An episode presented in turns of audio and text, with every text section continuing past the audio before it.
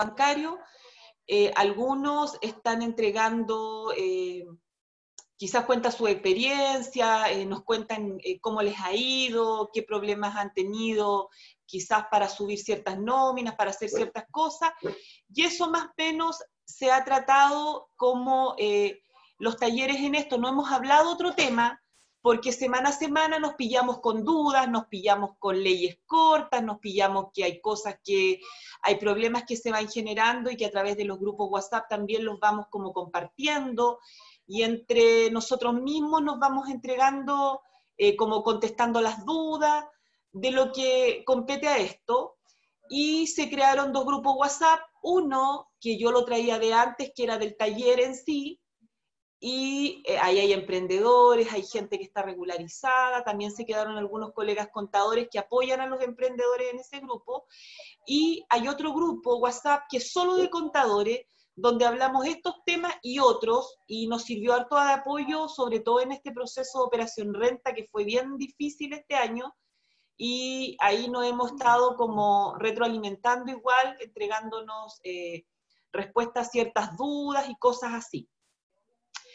Aparte de eso, bueno, yo trabajo todo lo que es a través de una ONG, ustedes me han visto en campañas con temas sociales, campaña de canastos familiares, em, nosotros salimos a dar eh, desayuno a gente en situación de calle, en todo este tema cuando fue el estallido social, y distintas cosas que hemos estado como desarrollando, pero yo como mi profesión es contador, eh, me gusta este tema de enseñar y, también como entregarlo al servicio de, y mejor aún ahora que se ha gestado como esto, bien bonita esta relación con colegas en los cuales nos hemos tratado de apoyar entre todos y cuando alguien pregunta algo, si yo no estoy pendiente porque del grupo, eh, nos, eh, cualquier otro que, que, tenga una respuesta la entrega y se apoya mutuamente. Esa es la idea y así hemos funcionado eh, más o menos como un mes que llevamos con este tema del grupo de los contadores. Así que bienvenido todos los nuevos eh, que están incorporándose a esto. Eh, cualquier pregunta o cualquier duda, ustedes me pueden preguntar por interno, no hay ningún problema. Pero la idea es seguir avanzando, e ir sumando más gente, que la gente pierda el miedo quizás de hablar un poco, porque a veces nos quedamos con las dudas o con cosas mal hechas porque nos da un poco de cosa preguntar. Y la idea es tratar de apoyarnos, tratar de preguntar. Yo siempre soy de la idea que no hay pregunta tonta y que lo que yo no sé lo puede saber otro o si no lo sabemos nosotros se puede preguntar en las instituciones que correspondan. Eh, yo en la semana les envié un video también que lo encontré en la página del Colegio Contador y yo no sé si lo vieron, que era un video bien cortito que eh, era una entrevista de un instituto que le hacían a un subsecretario de la Inspección del Trabajo sobre eh, lo que era la ley de protección al empleo. Él le puso un ratito, ¿cierto?, eh, sobre esta ley, pero no, yo lo escuché pensando que iba a tener mayor quizá, mayor cosa que, que sacar de ahí, pero no vi nada como nuevo, no sé si ustedes porque yo lo, escuché, había gente que preguntaba cosas, pero eh, a la larga la ley ha estado bien planita en estos días, más que contestando lo que se llama esta cuestión de, como les dijera yo, esperemos un poquito que me están pidiendo el, el enlace.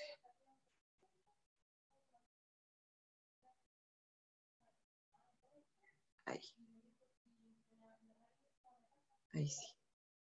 Em, estado como, bueno, ya hay personas que han tenido respuesta eh, de pago, ¿cierto? Con este tema de la suspensión, con el tema de la media jornada.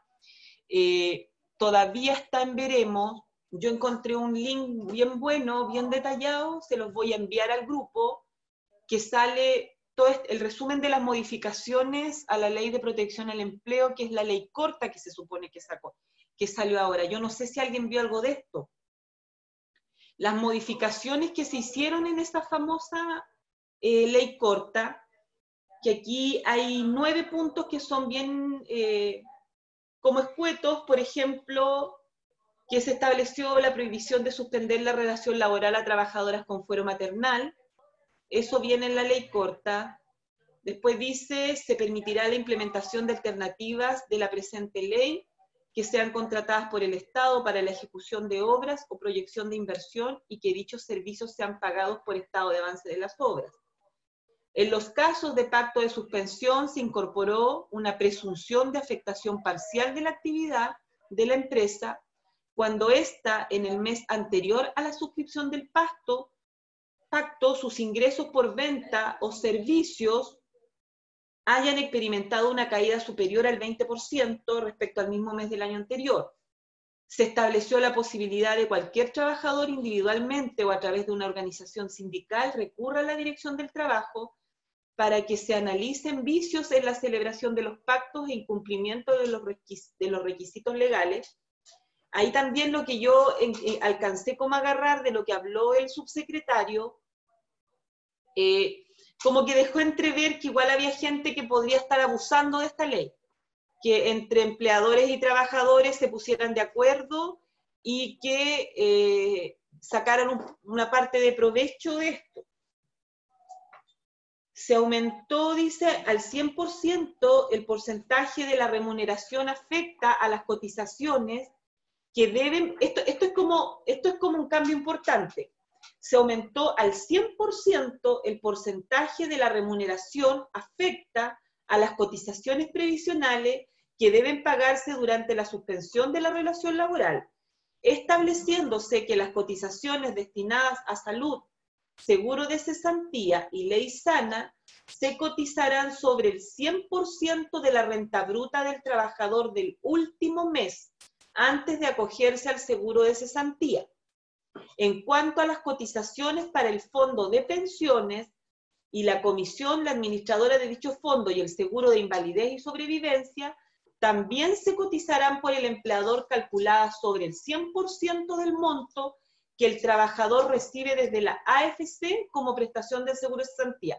Esto cambió eh, completamente porque nosotros cotizamos por el 50%. Yo creo que ustedes también cotizaron por el 50% en el caso de suspensión.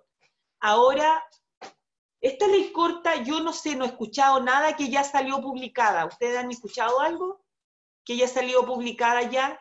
Pero por lo menos en el resumen, y esto está aprobado ya, eh, a nosotros nos cambiaría el tema de las cotizaciones para este mes de, eh, de mayo a pagar en junio.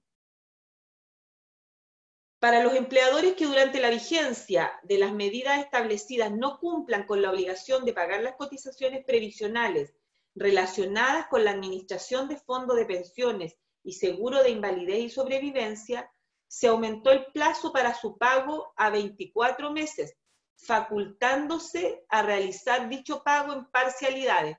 Eso yo no he leído cómo se va a hacer el tema de que nos den facilidades para pagar las cotizaciones, porque igual las oficinas de cobranza las están cobrando.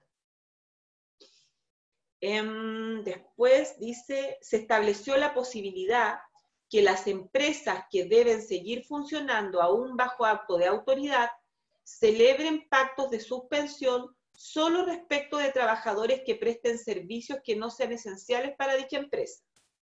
Eso se hizo, sí se ordenó que las pensiones alimenticias que se pagan por el empleador a través de orden judicial serán pagadas por la FC en la proporción correspondiente sin que los titulares de, del derecho de alimentos deban realizar algún trámite.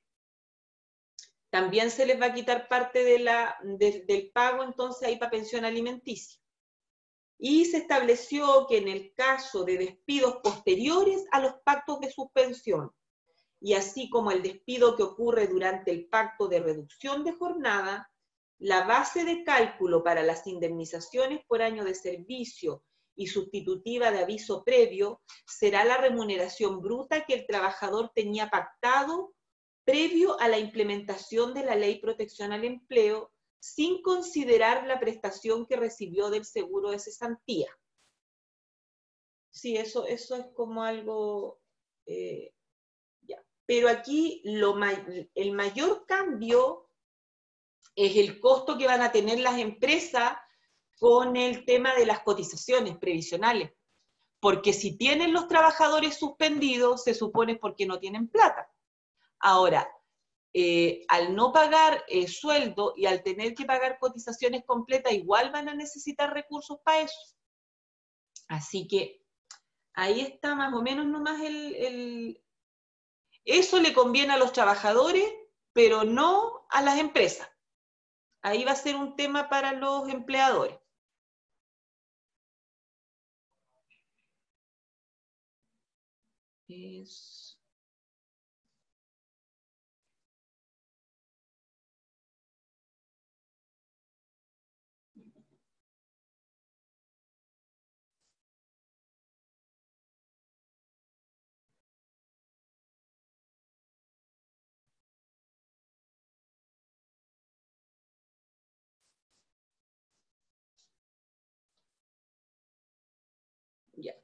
Ahora, lo otro, ustedes con respecto a clientes suyos, ¿tienen algún caso que le haya resultado algún crédito en, banco a algún cliente de ustedes?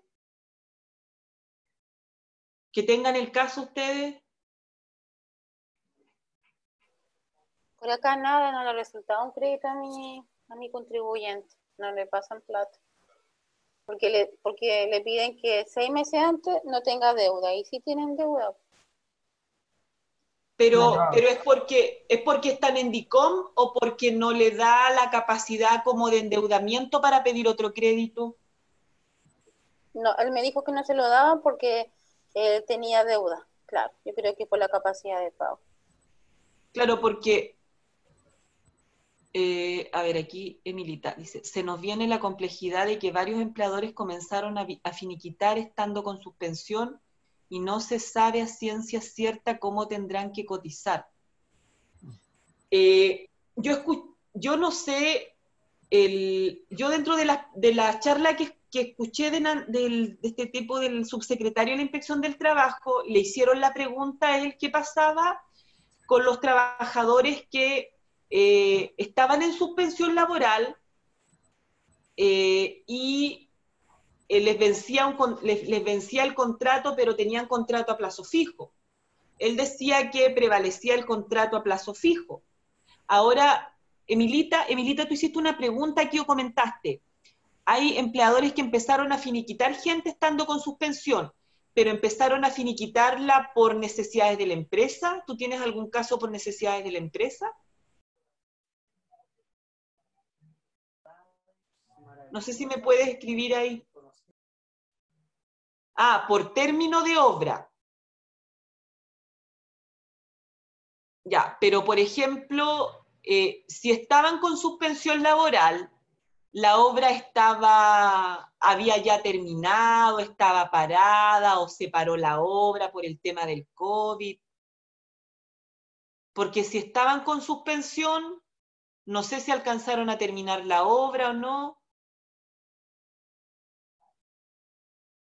ah, la obra estaba suspendida y los trabajadores estaban con suspensión, y la obra no sigue, se para y van a echar a los trabajadores. ¿Eso es?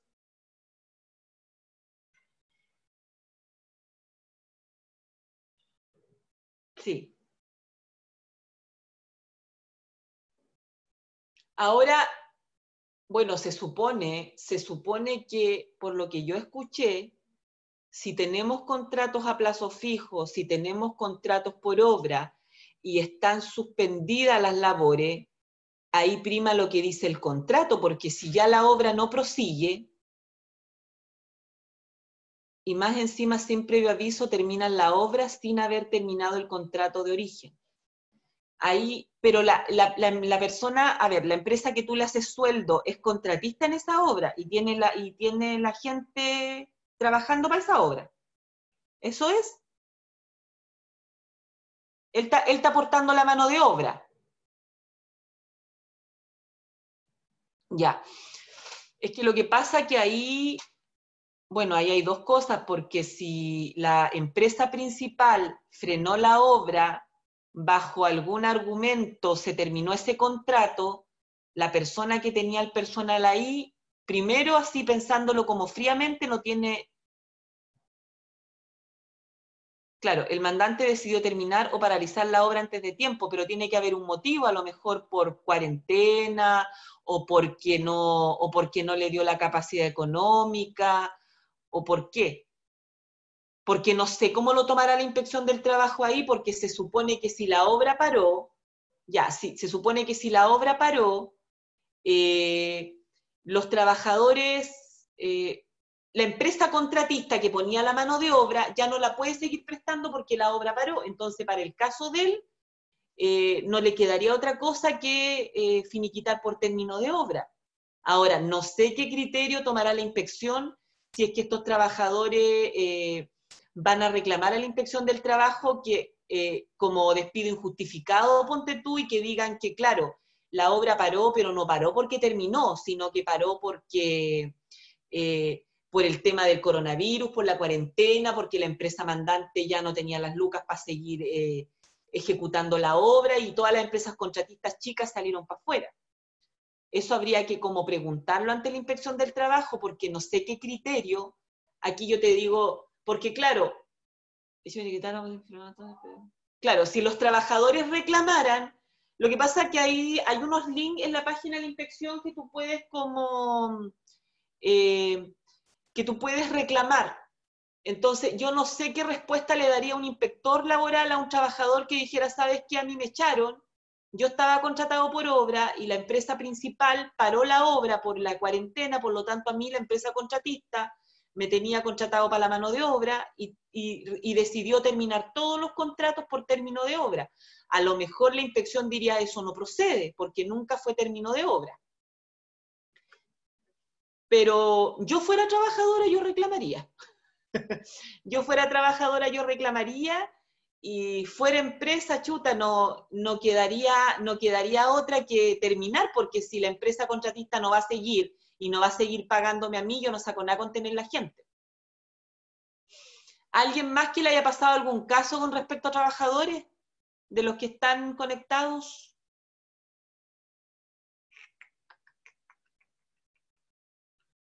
Suspensión o, media jornada.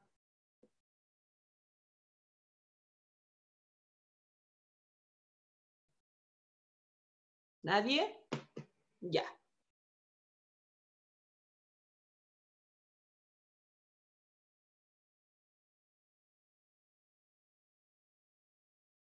Mm. Sí, porque ahí si los trabajadores reclaman, ahí puede, quizás cuál es el criterio que, tomaría la inspección del trabajo respecto a ese caso. Porque los finiquitos, yo tengo un conocido de la inspección del trabajo acá en Concepción y los casos lo están viendo como, como caso a caso, los casos que se están como, eh, eh, los casos que se están viendo pero la indemnización voluntaria es gasto rechazado. Que los pobrecitos yo creo que los van a echar y ni les van a pagar siquiera el feriado proporcional y eso, si es que les corresponde.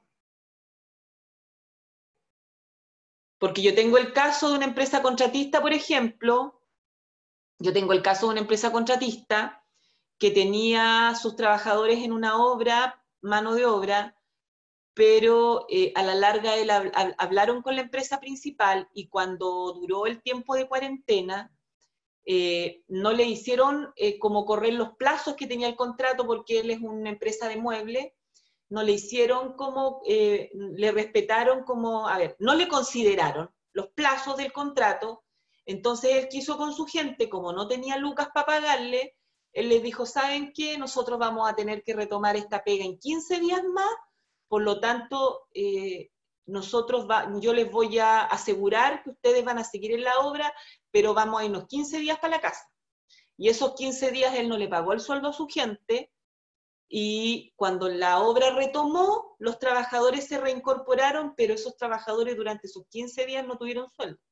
Y no le quedaba otra porque el, en este caso el contratista era pequeño, estaba recién empezando, no tenía la antigüedad, mm, los trabajadores llevaban casi un mes trabajando, tampoco podían acogerse a la ley protección al empleo porque no tenían los meses cotizados y eh, no les quedó otra. Entonces ellos lo único que hicieron fue eh, quedarse en sus casas como por un periodo de 15, 20 días, no se les pagó el sueldo, pero sí lo que le, lo que le prometió este contratista fue que al momento de finiquitarlos, cuando ya, como ya les van a pagar igual todo lo que, lo que él cobró el paquete, ahí les iba a entregar una pequeña indemnización como compensatoria por esos días que no trabajaron. Pero son acuerdos de, de palabra. Igual que otra pregunta que, que escuché yo en el tema de la suspensión laboral que le hicieron a este subsecretario de la inspección fue que habían empresas que se acogían a la suspensión porque no tenían lucas para pagarle a los trabajadores. Entonces lo que hicieron fue como a la forma de ayudar a sus trabajadores. Eh, por ejemplo, no sé, pues la FC le pagaban un 70% del sueldo y ellos como empresa, eh, como por iniciativa propia, le pagaban la diferencia del sueldo para que los trabajadores no vieran afectado su, su bolsillo en este caso. Pero son casos que pasaron entre empresas y empresas, como de mutuo acuerdo. Ahora, con respecto a las, a las líneas de crédito, eh, yo he visto harto abuso en esta cuestión de las líneas de crédito COVID. Porque, por ejemplo, de los dos o tres empresarios que yo tengo, solamente un empresario que es grande que llevo yo, le están ofreciendo de todos los bancos donde él tiene cuenta, aunque no la necesiten, están ofreciendo lucas.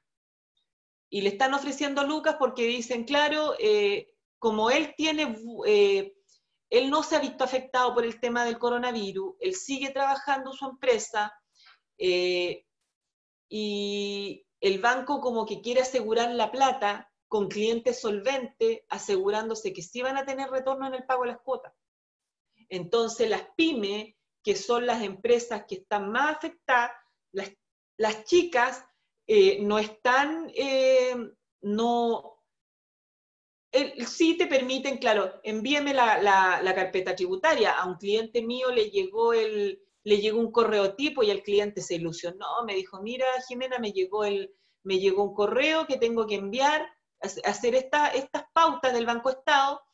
Te llega un correo tipo donde te dice que tú tienes que descargar la carpeta tributaria eh, con envío al Banco Estado, ta, ta, ta, y toda la cuestión, y mandarla y mandarla, ¿cierto? Pero a la larga, si tú no cumples los requisitos de los ingresos, de tener, eh, qué sé yo, aquí, aquí dice... Em, aquí está.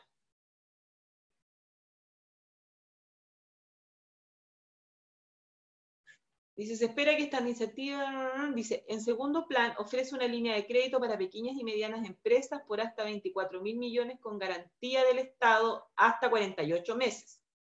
El crédito se otorgará a través de la banca privada a tasa de interés preferencial y con un periodo de gracia de seis meses. Se encontrará disponible hasta el 30 de septiembre, hasta ahí se puede pedir el crédito COVID. Después dice, los bancos comprometidos a participar en este programa deberán otorgar estos créditos de forma simple, masiva, expedita y estandarizada. Mentira, porque eso no ha pasado. La banca deberá reprogramar todos los créditos preexistentes con sus deudores y postergar toda amortización de deuda hasta que la línea de crédito esté completamente pagada. Eso también es medio, porque a la larga el banco, ¿qué está haciendo? El banco le está ofreciendo créditos a algunos, pero créditos con intereses donde te, te, ofrecen eh, pasarte un monto mayor, pagar el crédito que tú ya tienes con ellos y dejarte un poco de un delta de plata en la cuenta, pero te están cobrando intereses igual. Para las empresas con ventas anuales de menos de 25.000 UF, la garantía llegará al 85% del capital de trabajo que se le va a prestar. También se beneficiarán empresas que tengan ingresos anuales de hasta, hasta un millón de UF. Para que sea efectivo este beneficio, el Congreso aprobó una ley donde modifica las condiciones de quienes pueden acceder al FOGAPE, que hoy son empresas que tienen ingresos anuales hasta 350.000 UF.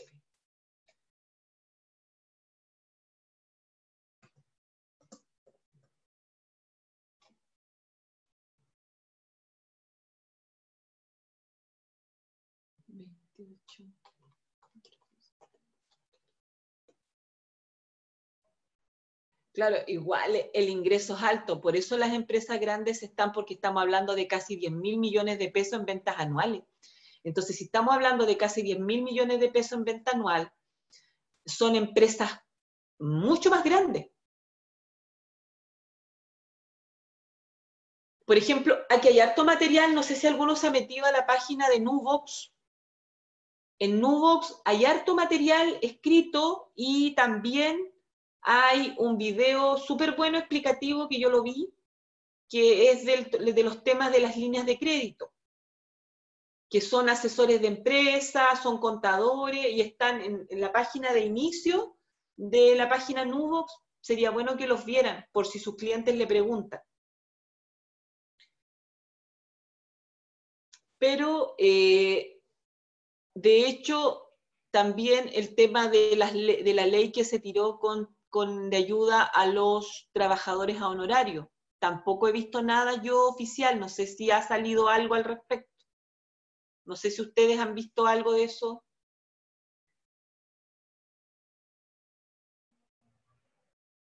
¿Alguno que escriba por ahí?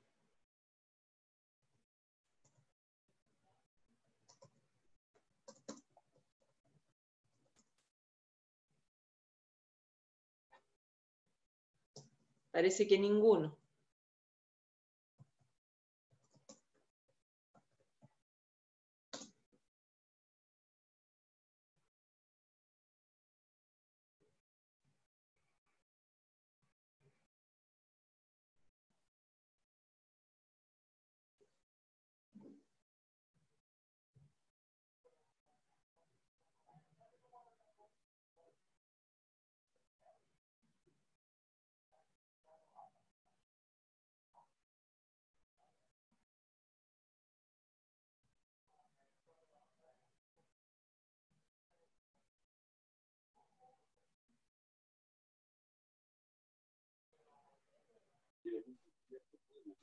Porque, por ejemplo, por ejemplo, aquí dice, em, estamos hablando de los trabajadores independientes.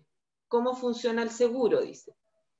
El seguro busca proteger los ingresos de los independientes honorarios frente a circunstancias excepcionales como catástrofes naturales, calamidades, crisis económica, sanitaria, siempre que impliquen una significativa disminución del nivel de sus ingresos en régimen, el fondo se activará con una declaración de autoridad ante eventos extraordinarios y transitorios como pandemias, terremotos, recesiones, entre otros.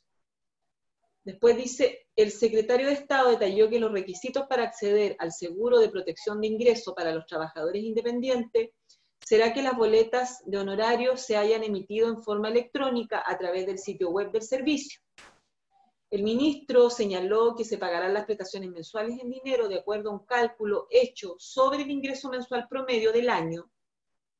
Entre paréntesis dice promedio de boleta de honorario 12 meses anteriores al acto de autoridad y la caída en el ingreso del mes anterior en que se solicita.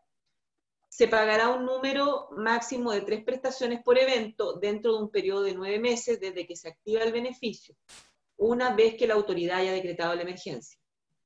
El ministro destacó que el fondo incluye un componente de seguridad social con pisos y techos de cobertura. De esta forma, el seguro cubrirá hasta el 70% de la caída de los ingresos menores o iguales al sueldo mínimo.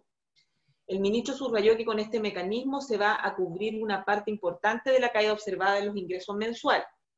Para los trabajadores con ingreso promedio mayores al mínimo, la cobertura será un porcentaje de la caída de sus ingresos, el cual irá decreciendo según suba el nivel de ingreso y el tope máximo del beneficio de 500 mil pesos de prestación. Como yo decía el otro día, que esto, por ejemplo, a nosotros no nos sirve como contadores porque yo eso es lo que discuto con algunos colegas porque yo digo, si nosotros, eh, para que nos paguen los honorarios, hacemos nuestra boleta, nosotros como, contadores, nosotros no vemos una caída ante el sistema de los ingresos, porque las boletas de honorario están emitidas igual, porque las empresas más que mal a lo mejor se demoran en pagarnos, pero nosotros emitimos las boletas de honorario, a no ser que haya alguno de ustedes que no emita la boleta hasta que le pagan el honorario. En el caso mío, yo emito la boleta independiente que no me paguen. Y lo mismo hago en abril con los honorarios de balance. Imito mi boleta, emito mi boleta de balance, independiente que el contribuyente esté más o menos económicamente y me diga yo le voy a pagar de dos cuotas, de tres cuotas, o le voy a pagar a fin de mes, etc. Pero yo hago mi boleta de honorario, por lo tanto, a mí esa ley no me sirve, en lo personal.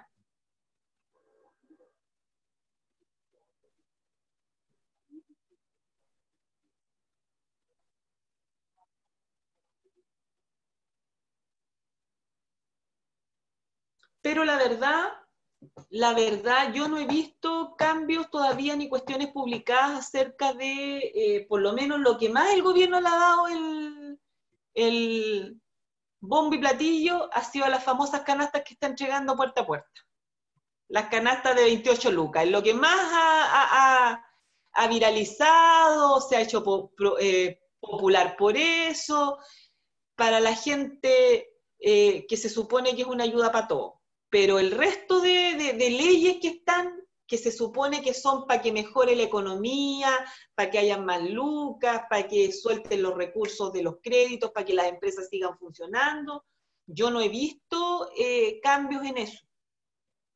Eh, ¿Qué otra cosa igual? Eh, se supone, otra cosa que escuché también en esa, en esa charla, en el, en, en el video del, del subsecretario de la inspección, decía que que también estaban viendo, pero era una estupidez porque decía que estaban viendo los, trabajadores que quedaron fuera de la ley de protección al empleo. Y ahí nombraron, eh, nombraron a los pensionados, que por una parte, que si los pensionados se suspenden sus labores, ellos no tienen una fuente de ingreso por el seguro de cesantía, y hablaban de los trabajadores que son los contratados antes que fuera obligatoria la, afiliación al seguro de cesantía, que son los trabajadores que vienen con contratos antiguos, que muchos de ellos no se afiliaron voluntariamente a la FC.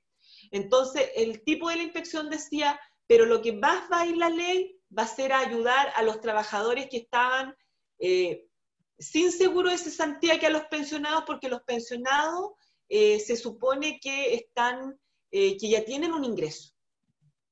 Pero yo también pienso, chuta, si los pensionados trabajan es porque no alcanzan a vivir con ese ingreso, porque es una pensión miserable que tienen muchos de ellos y que por eso siguen trabajando, si no, mejor no seguirían trabajando.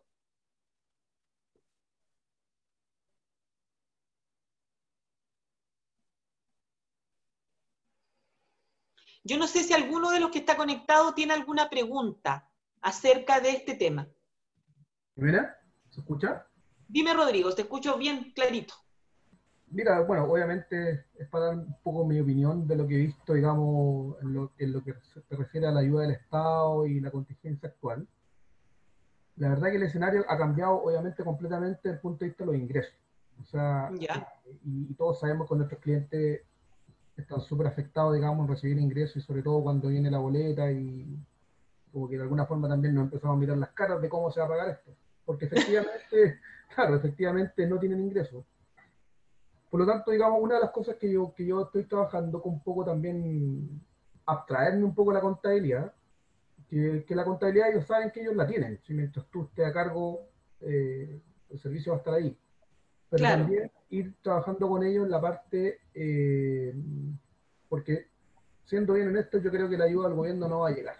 O sea, por todo lo que he visto y los préstamos y estas salvavidas de plomo, que no es por hablar más del gobierno, sino que yo veo que efectivamente estos créditos del banco, de los bancos es muy difícil, digamos, sobre todo cuando es empresa. Es muy difícil, porque hay que demostrar ingresos y obviamente ser financieramente capaz. Entonces he estado trabajando en los clientes eh, y enfocándome básicamente a convertir la empresa, ya sea cualquier tipo de servicio o, lo que hagan, en una empresa, digamos, que pueda funcionar desde el punto de vista de las redes sociales, como delivery, con página, con contactos, que sé yo, o sea, que sea obviamente algo mucho más abierto a, lo que es el tema, digamos, de internet y redes sociales. De hecho, eh, algunos clientes, por ejemplo, que tenían no, no, no, tenían página web, por ejemplo. Ya se, pues, manejaban, se, manejaban solo en Instagram. Entonces, eh, me puse a hacer una matriz, digamos, de a ver quién lo tiene y quién no, y obviamente y empezar apoyando en eso, porque también es una muy buena etapa ahora, efectivamente, para diseñar cosas. O sea, no quedarnos los laureles de que esto se va a solucionar, porque lo que yo creo que en esa etapa hay que estar de diseñar y empezar a prepararnos, porque, claro, yo creo que esta pandemia en algún momento va a acabar, o esto se va a solucionar, y cuando llegue de alguna forma hay que estar preparado, porque dicen, obviamente, que las empresas que van a quedar en pie, porque también he visto mucha gente caer, son las que van a tener efectivamente el soporte para poder funcionar a través de Internet. Así de simple. O sea, el que no lo tenga, no va a existir. O sea, si tú antes, ya por ejemplo, antes podíais funcionar y no tenéis página, ok, perfecto. Pero ahora no te la van a aguantar. O sea, tienes que tener un medio, digamos, o un, o un buen soporte, digamos, de, de páginas, de recaudación, de contacto, para poder prestar de igual forma el servicio. O sea, eso es lo que están haciendo todos ahora nuestros clientes. O sea, se están prácticamente reinventando. no están esperando, digamos, que la ayuda venga a llegar de alguna parte. ¿Tú, Rodrigo, de dónde eres? ¿De qué región? Yo estoy en Santiago, estoy en Maipú. Ya. Y entonces, eh, básicamente eso, o sea, incluso he hecho cosas que no tendría por qué hacerlas, o sea, no, que no, que no, porque la contabilidad, bien, si, si no, no, quiero decir que no sea importante, pero aquí voy, si yo veo que mi cliente está cayendo, eh, tengo que también orientarlo y ayudarlo de alguna forma. Claro, porque a la larga es el que el, el, es, la, es tu fuente de ingreso. Pero por supuesto. si caen ellos, caes tú también. Y eso nos va a pasar a todos nosotros claro, entonces eh, no es la idea. Ahora, por eso digo, o sea, yo siempre he dicho que el contador se hunde con el dueño, o sea, el último compadre que sale es el que cierra la puerta y, y, esto se acaba. Entonces, y también reestructurando también la forma en que, eh, en que, como te digo, en que prestan el servicio. Por ejemplo, yo tenía una empresa que hace servicios digitales, qué sé yo, y tenía la, la, la típica estructura de llevar a los trabajadores a, a la oficina, arrendado una oficina, y, y obviamente con contrato de trabajo. Ya. Lo más probable que de aquí, sí, mira, no los despidió a nadie, no alcanzó, pero lo más probable es que sí lo haga. Lo más probable es que sí lo haga de aquí a diciembre porque obviamente va a cambiar la estructura y lo que se necesita ahora es crear, es, crear empresas con estructuras livianas, que no tengan, digamos, este soporte, por ejemplo, no sé, yo, todos me han dicho por qué no tengo oficina. Pues lo mismo porque me tengo que trasladar y, lo, que hemos hecho todos de trabajar en nuestras casas. Claro. Eh, y lo más probable es que también hay, algunas empresas que quieren así, ya o sea, que les gustó esta forma y dicen, ya saben qué, quienes se quedan, entonces, ¿por qué? Porque se, va a atender a la disminución de costos fijos. Y para qué andamos con cosas, acá en Santiago la cosa estaba, en marzo estaba todo colapsado. O sea, yo, todos veíamos que acá era prácticamente súper complejo el tema, sobre todo el tema logístico y la movilización. Y los servicios tampoco, ya aunque tú los tuvieras, eh, no están dando abasto. Entonces era eso. La verdad que, mira, yo estaba trabajando con empresas que no tienen, por ejemplo, eh, y son pequeños, que no tienen un flyer o, o, una tarjeta, digamos, de presentación, digamos, en la que puedan compartir, o una presentación, eh, qué sé yo, o sea, ya estoy pensando en subir lo que, a lo que es redes, cosas que no debería hacer, pero sin embargo la hago igual. Eh, por ejemplo, no sé, subirlo a LinkedIn, Facebook, ¿cómo se llama esto? Mercado Libre. Claro. Entonces, para dar un poco de más continuidad y para un poco también demostrarle, digamos, a, esos servicios que, estamos operando de igual forma, ¿te fijáis? O sea, que, que, no, que no hemos desaparecido. O sea, yo de hecho soy cerrajero, mi papá es cerrajero hace 40 años, y, siempre estamos mandando mensajes a nuestros clientes que no, que nosotros seguimos prestando servicio, que no ha pasado nada. ¿Te fijas? No? Que no hay una sensación de que esto está cerrado. Claro. O sea, que, que, tenemos que, o sea, lo que digo que tenemos que seguir trabajando, no, no, no, no en reinventarnos y ver de alguna forma cómo prestamos servicio. ¿Y tú, tú trabajas como contador desde tu casa? Sí, hace cuatro años que me, me independicé, bueno, me despidieron y me, mi independización me ha costado mucho todavía. Eh, todavía aprender, tengo muy pocos trabajadores, por ejemplo, manejo muy poco la parte, eh, qué sé yo, del contrato, así que de usted he aprendido mucho. Lo que pasa es que yo fui contador de grandes empresas. ¿ya? Entonces, cuando me encontré con la empresa chica, fue un temazo, porque la verdad que para mí era igual de complicado que la empresa grande, o sea, no, no, no. Es que lo que pasa es que ese es un tema con, con respecto a algunos, porque piensan que por ser pequeña es más fácil y no es así, si al final la empresa, yo siempre solo digo a mis clientes, porque mi cliente cuando dice, oye, tú, pero me debe cobrar tanto si una empresa chica, oye, la empresa chica, la empresa grande tiene que cumplir los mismos requisitos, tiene que hacer las mismas cosas, y de repente es un cacho, porque no hay caja, no hay un montón de cuestiones que tenéis que arreglártelas en la marcha. Sí, efectivamente, efectivamente, entonces me he tenido que reinventar y bueno, igual he aprendido y también, ya por lo menos ahora tengo, ya llevo dos años, casi tres, bueno, ya, eh, y retomando también el proceso de renta. Así que eso les quería decir. Bueno, igual tengo otra observación, pero también no sé si hacerla ahora o un poco más. Ah, pero dila, dila al tiro, aprovecha, porque el resto está como silencioso. Eh, bueno, mire, lo otro también que, eh, bueno, tengo, digo, un poco de experiencia, porque todos los días se aprende algo nuevo. Llevo muchos años, digamos, trabajando en contabilidad, 25 años, empecé a trabajar a los 17. Entonces, cuando, cuando la contabilidad era papel, yo soy contador de la vieja escuela, del voucher, digamos, del... Ah, sí, yo también. con calco, claro. Entonces, y, y, obviamente, obviamente estoy viendo los mensajes de esta planilla, digamos, que anda circulando de, de, de, poder llevar una contabilidad en Excel, que obviamente yo no tengo nada que opinar y nada que decir, que me imagino que debe ser muy buena. Pero, pero solo les quería decir que también tengo la experiencia y que ojalá puedan siempre llevar el servicio a través de un medio computacional o de un sistema contable, como dicen, por muy piñufla que sea. O sea, tratar, y le digo a los colegas, de llevar esta contabilidad, por muy chica que sea, de siempre en un sistema contable y que ojalá ese sistema contable tenga un soporte, o sea, que ojalá esté en la nube, o, que tenga a quien llamar, o que, o que esté constantemente actualizado o todo lo que se necesita, digamos, para que un sistema contable funcione bien. Ya, no sé, por ejemplo, hay sistemas que están hechos en Lotus y después el programador se fue, por lo tanto te quedaste sin soporte y esa contabilidad, con suerte, la puedes respaldar. ¿Te digo no? Entonces, claro. Eh, y aparte que hay un tremendo riesgo, digamos, en manejar una contabilidad en Excel. Yo lo hice, yo me acuerdo que tuve mi primer cliente que lo llevé en Excel, los meses y los años pasaron muy rápido, fueron alrededor de 10 años, y ni les digo cómo estuve tratando después de imprimir los libros oficiales, o sea, fue, eh, fue realmente muy doloroso, porque estuve casi un mes tratando de imprimir. Eh, el riesgo que significa tener un archivo Excel ahí, digamos, eh, en el computador. también les paso el dato que hay muchas formas también de respaldar la información, sobre todo, por ejemplo, hay un medio de Google que también creo que aguanta, aguanta como 50 gigas, digamos, que, que ¿qué, lo, es lo que le quiero decir? Que el mayor activo, digamos, de la contabilidad o de lo que hacemos es el tiempo. Ese es nuestro mayor activo. Ahora, yo honestamente, después que entregué esta contabilidad, me di cuenta que prestaba un mal servicio.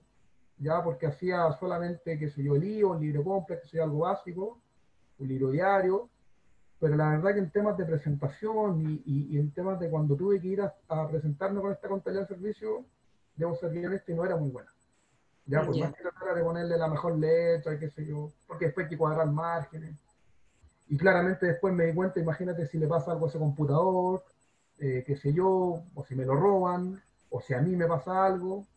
Entonces, eh, finalmente después de todo lo que ha pasado y de todo lo que he visto también, porque no solo me ha pasado a mí, sino que he visto empresas que han perdido totalmente la contabilidad, o que le ha salido súper caro, digamos, tener que rehacerla eh, actualmente yo trabajo, digamos, con la mochila vacía.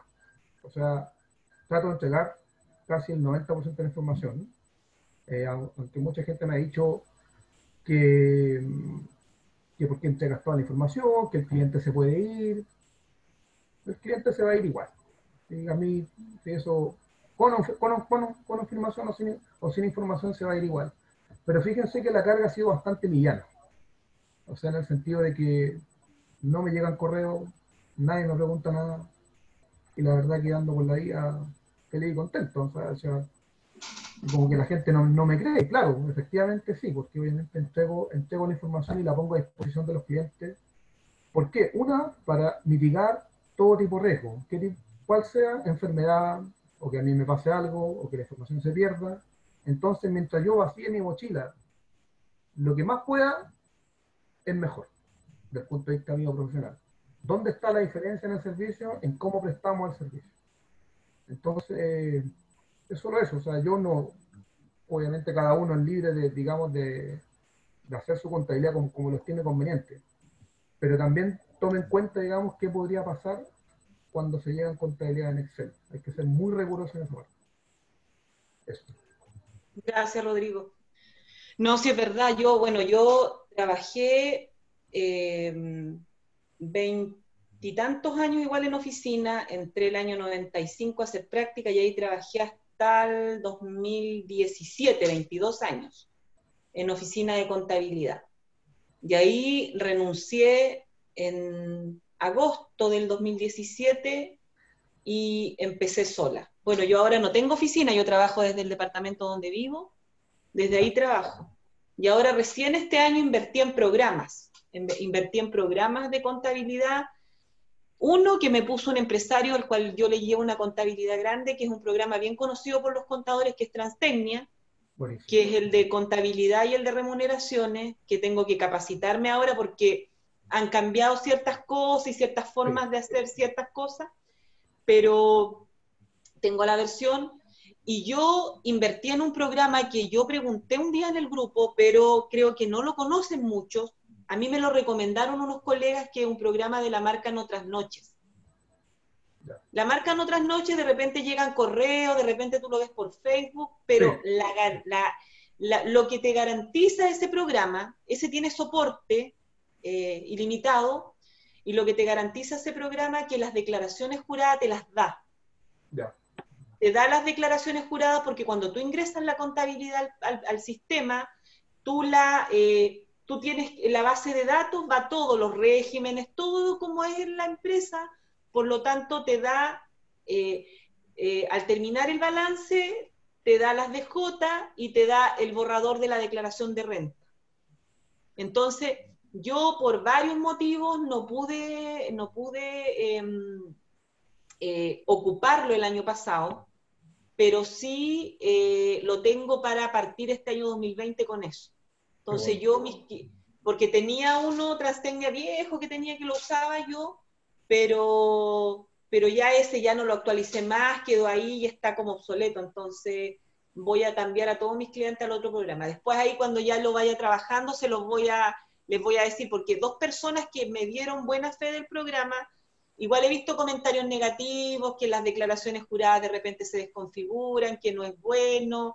Hay gente, viste, aquí dice que ah, en otras noches caro no me funcionó el soporte, sí. Pero yo ya, ya me, me, metí con ese, ya me encalillé con esa cuestión, así que voy a ver voy a ver cómo me funciona, porque yo tengo dos colegas que sí les funciona, eh, y tengo como la cercanía con ellos para poderlos trabajar en caso de. Así que ahí voy a ver, vamos a ver este año Marcha Blanca cómo funciona y si no funciona, me tendré que ir eh, a Transtecnia, pero yo tengo hartas contabilidades, por lo tanto yo no puedo trabajar en planillas pequeñas. No en Excel, no, es una cuestión de... No, no, no podría, no me daría como el tiempo, tiene que ser... Eh, no, por supuesto, pues, como te digo, el sistema te ordena, pero aquí voy, o sea, tratar de que como colega, por eso te digo, aunque el sistema sea muy piñula, por decirlo así, o que sea muy barato, pero que tenga este, lo más probable es que va a tener errores o hay cosas que le van a faltar. Claro. Eso es, pero bueno, como dicen, es lo que hay por la plata que uno paga. De hecho, por ejemplo, no, si al final, a ver, cuando tú partes, si tienes un cliente, dos clientes, hasta cinco clientes, a lo mejor tú puedes eh, empezar con una planilla a lo mejor si tú lo tomas como el trabajo independiente como segunda opción, porque tú eh, estás como, muchas veces, por ejemplo, yo partí siendo, de cuando egresé, empecé a trabajar en oficina y después cuando llevaba como 15 años trabajando en oficina, me pude, como que me arriesgué a tomar un cliente, con la ayuda de mis colegas que trabajaban ahí, eh, que me ayudaban a hacer la renta y toda la cuestión pero ya al nivel de clientes que tengo ahora ya no podría hacerlo así. Entonces necesitaba un programa porque si no es una cuestión que eh, me pegaría amanecidas completas. Entonces, vamos a ver cómo, cómo ande la cosa, pero yo creo que si alguien está pensando en independizarse eh, absolutamente en el área de contabilidad, tiene que a futuro quizás pensar en un programa. Pero si, si no, eh, si, si, no lo puede, yo trabajo con y contador, no lo conozco, no conozco ese programa. Em, pero hay que ir viendo, hay que ir viendo, porque caso a caso, de repente hay gente que eh, em, empieza de a poquito, que tiene miedo. Bueno, yo a mí me costó mucho independizarme, me costó más de 20 años, llevaba como 15 años trabajando y ya me decían, pero tírate sola, si tenés clientes, tenía el carisma, hablé con la gente, etcétera. No, me dio mucho miedo al principio y después a mí me pasaron varias cosas cuando me independicé, se me enfermó mi hija, tuve que pasar varios procesos para. Entonces ahora estoy como ordenándome y pensando ya en un poquito eh, bajar la carga laboral y la única forma era teniendo un sistema contable. Así que vamos a probar cómo ande la cuestión. Qué bueno, qué bueno. Igual Transfeña obviamente tiene experiencia. Yo me acuerdo que lo era un 1000 y pantalla azul y sí. después pasó a Windows. Exacto, no soy Transtecnia. Yo cuando llegué a la oficina el año 95, mi jefa ya lo tenía ya, ya tenía el antiguo. Y remuneraciones igual lo usé, pero después el Windows también lo alcancé a hacer un poco, pero ahora viene con mayores como cosas, capturador de compraventa, voy a tener una capacitación para el capturador de compraventa, porque creo que ahora tú puedes capturar de la página del servicio el registro de compra, eh, importarla al programa, entonces hay varias cosas que se pueden hacer. Pero eso, chicos, yo no sé si alguien tiene alguna pregunta eh, respecto a... Ya, Rodrigo. Mm. Respecto a lo del taller, respecto a alguna duda de, las, de los créditos, de la duda, dudas de lo que es la ley de protección al empleo. Estoy pensando todavía, tengo algo en mente de lo que vamos a hacer en el próximo taller, pero ahí se las voy a estar contando, yo creo que la voy a dilucidar de aquí al jueves. ¿Alguien? ¿Nadie? ya. Eh, ya chiquillos, eso es más o menos, nadie más tiene nada que consultar.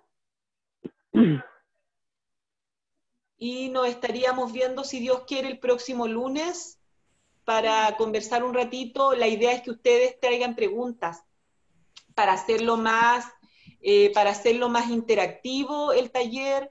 La idea es que nos podamos, eh, no nos quedemos de repente con las dudas en el grupo, sino que estas son las instancias que los miremos quizá un poquito las caras y podamos como eh, preguntar dudas que al final nos van a ayudar a todos.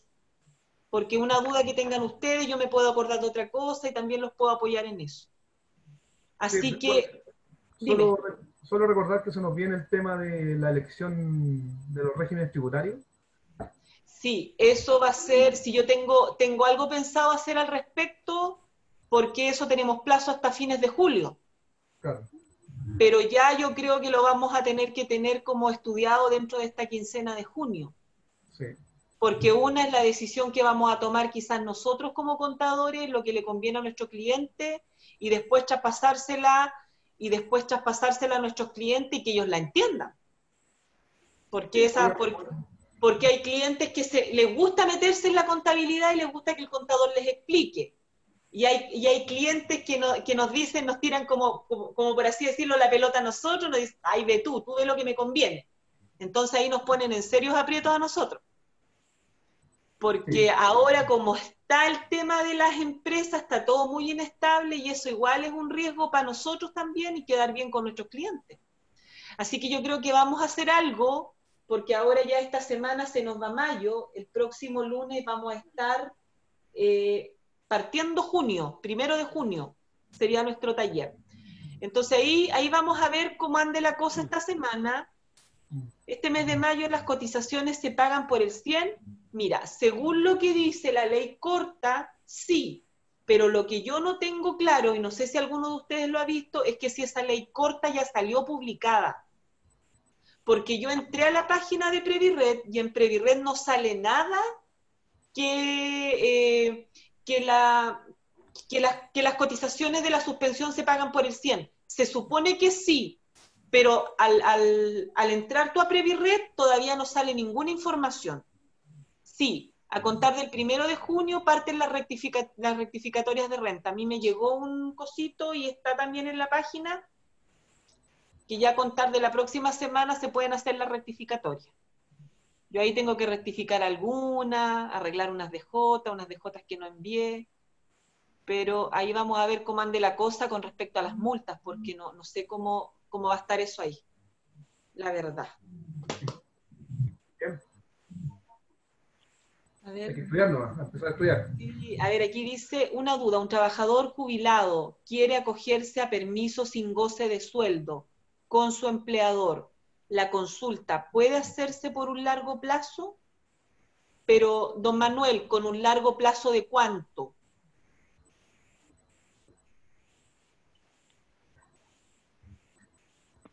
Que me dice que vaya a la unidad, ¿voy o se pide hora? Meses. Yo tengo el, otro eh, de manzana, parece que traje. Manuel, Manuel Rivera, yo tengo entendido que si un trabajador, a ver, si entiendo que este es un trabajador jubilado, que aparte tiene su trabajo, ¿cierto? Y él se quiere acoger a permiso sin goce de sueldo. Si hay un documento entre las partes, porque yo lo vi una vez esto por una persona que viajó al extranjero como cuatro meses. Y esa persona firmaron un acuerdo entre las partes nomás de que se acogía permiso sin goce de sueldo y con ese permiso eh, no pasó nada, la inspección no se metió, era, una, era un acuerdo entre las partes, por lo tanto no debiera haber tenido problemas. Creo yo que no, que yo creo que basta con eso, con, con el acuerdo entre las partes. No entiendo esto que dice, si me dice que vaya a la unidad voy o se pide hora. Carola, si te pides que vayas a la, al servicio impuesto interno, no entiendo esa pregunta. Después dice Danitza, hola, al estar acogido a la suspensión de contrato y el trabajador sale rechazado, ¿de igual manera se le debe pagar la cotización por el 50? Mm. Ahí no tengo ese caso yo, por lo menos no lo he visto. Porque si salió suspendido, si, si, lo, si se tiró a suspensión y sale rechazado, ya no, lo va, no va a cotizar como suspensión va a cotizar como que el trabajador no fue a trabajar, porque si no fue a trabajar, no he visto ese caso yo que como han cotizado colegas y que, que les salió eh, rechazada la suspensión y cotizaron por la mitad. Es que yo creo, ¿es suspensión o no es suspensión? Si el trabajador no fue y le rechazaron la suspensión, hay que ver por qué se la rechazaron. Porque se supone que esos días que supuestamente estaba suspendido no los trabajó. Después don Manuel me dice, adulto mayor y tiene miedo por la pandemia. Claro, yo creo que sería un acuerdo nomás de permiso sin goce de sueldo. Sería un acuerdo y tendría que firmarlo ambas partes nomás y él se queda en su casita, asegura su puesto laboral, pero no va a tener, eh, lo único que va a ganar ahí va a ser antigüedad laboral nomás, pues no va, eh, porque no va a tener cotizaciones, nada. Está rechazado. Está rechazado por cotizaciones mínimas. ¿Alguien está hablando por ahí? ¿Aló? Patricia. Sí, hola. Hola, Jimena. Hola, dime. Mire, la, o sea, la, consulta mía no, es de, la... Que, se ha hablado mucho esta cosa de que la, gente que uno le hace la reducción de jornada de trabajo, ya. tiene que, que, el, trabajador como que confirmar eso, eso no me, no, me quedó bien claro porque cuando uno, a uno, uno hace la reducción de jornada de trabajo, en ningún lado dice que, que, el trabajador tiene que como que confirmar eso, esa cosa no la entendí, o sea, en ningún lado vi yo que dijera y después todos me decían, no, si el trabajador como que tiene que ingresar a la, a la, a la, dirección del trabajo y confirmar o, o, pero yo hablé con una trabajadora y me dijo ella que, que, que solamente como colocar sus datos, ingresar ella sus datos como trabajadora. Es que yo tengo entendido que la reducción de jornada, ¿cierto? Tú, te, tú la ingresas a través de la plataforma de la inspección del trabajo y tú tienes que indicar correos de los trabajadores. Y se supone que al trabajador le va a llegar un correo electrónico. ¿Ya? Que en ese correo electrónico, eh, que en ese correo electrónico eh, el trabajador, ¿cierto? Se va a tener que ir con una... Eh, con una, se va a tener que meterse a la página de la inspección, no sé si le mandan un link o es o una confirmación, y ahí él tiene que confirmar. Pues eso es lo que digo yo, no, la inspección en ningún lado dice que, el trabajador tiene que ingresar, o sea, uno, eh, al trabajador le llega ese anexo de, de ya, pero al trabajador le llegó, le llegó un correo pidiéndole que él tenía que confirmar. Pues en ningún lado sale. Pues. Entonces eso es lo raro yo que digo yo, que se habla, que yo por el mismo WhatsApp, no sé si por este grupo o por otro grupo, yo pregunté por qué, si en ningún lado aparece que, que el trabajador tenga que confirmar esa reducción de jornada. Usted sí sabe algo. Espérame un poquito.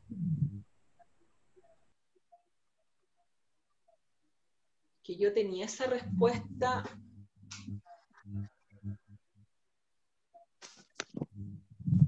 Dame un minuto. Porque ¿qué pasa si el trabajador no hace, no ingresa, no hace ese, e, e, e, ese, trámite? Mira, mira, aquí dice, ya, con el objetivo, esto es para, ya, ¿en qué consisten los pactos de reducción temporal de jornada? ¿Ya? Dice, los empleadores podrán acordar con sus trabajadores de manera individual o colectiva la reducción de hasta un 50% de la duración de jornada de trabajo Después dice quién y dónde debe hacer la solicitud. Dice, los empleadores son quienes deben hacer el trámite a través del sitio web y te da la dirección. Después dice,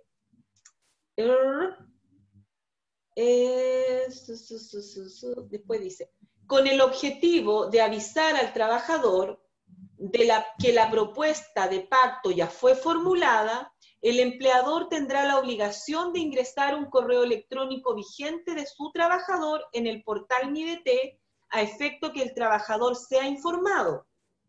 Una vez recibido el correo electrónico, el trabajador debe ingresar al portal MIDT con su clave única para revisar y aceptar o rechazar la propuesta de reducción temporal de la jornada hecha por el empleador. De este modo, el trámite podrá efectuarse de forma segura en un lapso breve y en línea sin necesidad de concurrir a una oficina. ¿Me escuchaste, Pati?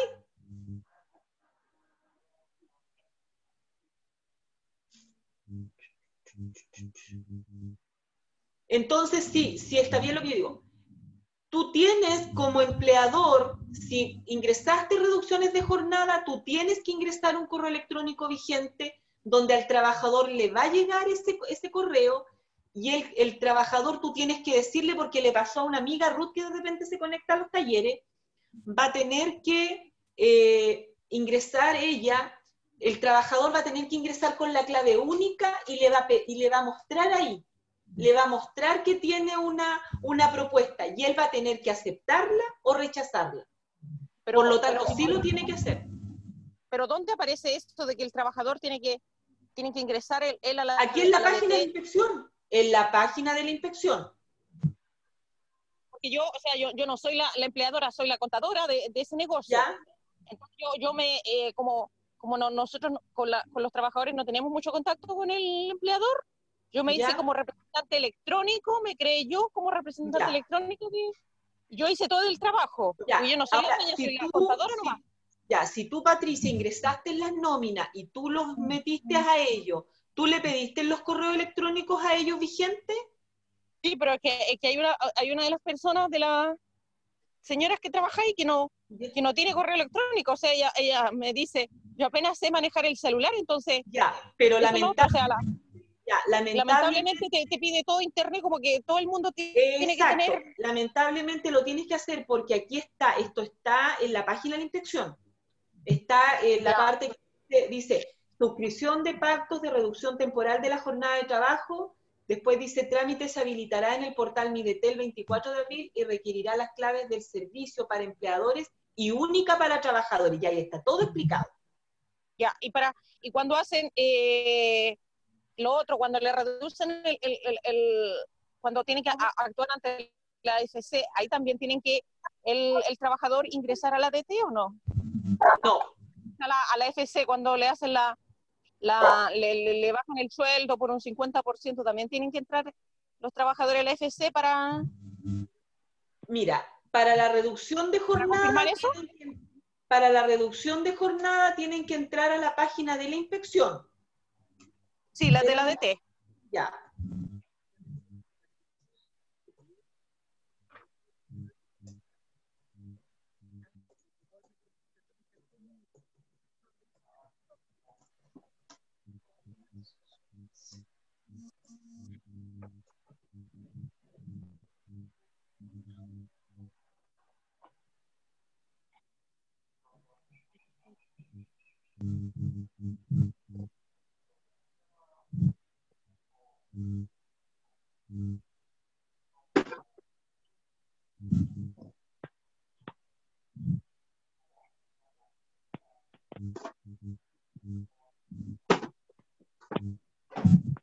Pati, para no demorarme, háblame por interno por el WhatsApp. Ya, Ya, para enviarte los links de la información que tengo yo acá. ¿Ya? ya, Jimena, muchas gracias. Para poder ayudarte con eso, para que no nos demoremos mucho. ¿Ya? Porque Ya, Ya, gracias. chiquillos, ya, no te preocupes.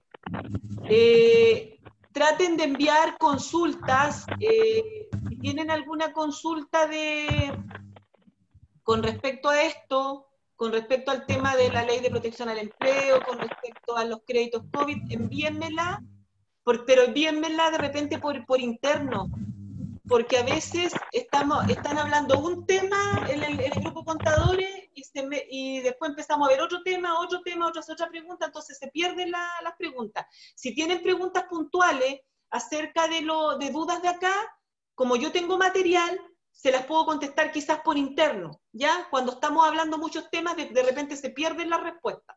Así que ahí lo podemos ver. Ya chicos, me voy a despedir porque ya son las 8.20 se nos va a hacer muy tarde, así que un beso a todos, nos vemos el próximo lunes, yo creo que en la semana les voy a tener, hola Erika, yo creo que en la semana les voy a tener novedades con respecto a, a qué vamos a ir viendo, porque yo estoy viendo ese tema también de poder hacer algún taller y a ver si podemos tener alguien que nos, eh, que nos, que sea más experto en tributaria para ver el tema de los cambios de regímenes. Así que eso lo vamos a también a ver dentro del mes de junio, ¿ya? para que ojalá antes de fines de junio estemos claritos todos con eso. Y en julio nos pongamos a modificar nomás, pero ya nos, nos sepamos la ley al revés y al derecho el mes de junio. Así que eso chicos, un besito para todos. Eh, no se olviden de, ayúdenme a compartir el, lo, me queda una semana de campaña para canastos familiares, necesito que me ayuden chiquillos a compartir, porfa. Eso, y lo otro es, em, yo les, les envío los audios eh, después porque tenemos los talleres subidos a Spotify, que ha sido una buena herramienta que de repente ustedes la pueden escuchar desde el celular, si es que se pierden el taller o lo pueden compartir, lo escuchamos por Spotify, ¿ya? Así que un besito a todos, que tengan una linda semana y que Dios les bendiga. Adiós.